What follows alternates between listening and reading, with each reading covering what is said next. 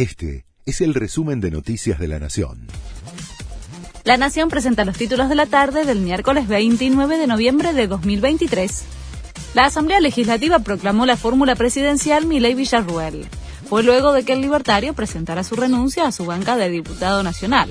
Cristina Kirchner presidió la reunión de diputados y senadores donde se ratificó el resultado electoral del balotaje del 19 de noviembre como paso reglamentario previo a su asunción el 10 de diciembre.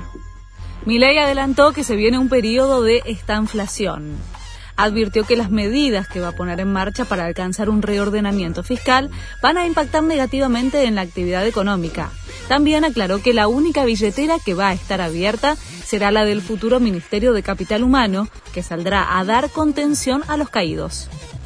Javier Milei confirmó que Gerardo Huerten será su embajador en Estados Unidos y Daniel Scioli seguirá en Brasil.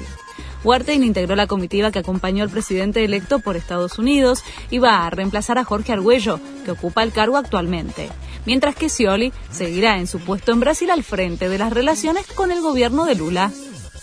Aprobaron a los 24 nuevos senadores en el Congreso. Unión por la Patria seguirá siendo primera minoría. La jura de los nuevos legisladores se concretará el 7 de diciembre. Ese día también se va a definir al nuevo presidente provisional, segundo en la línea sucesoria presidencial de Javier Milei y las autoridades administrativas y parlamentarias.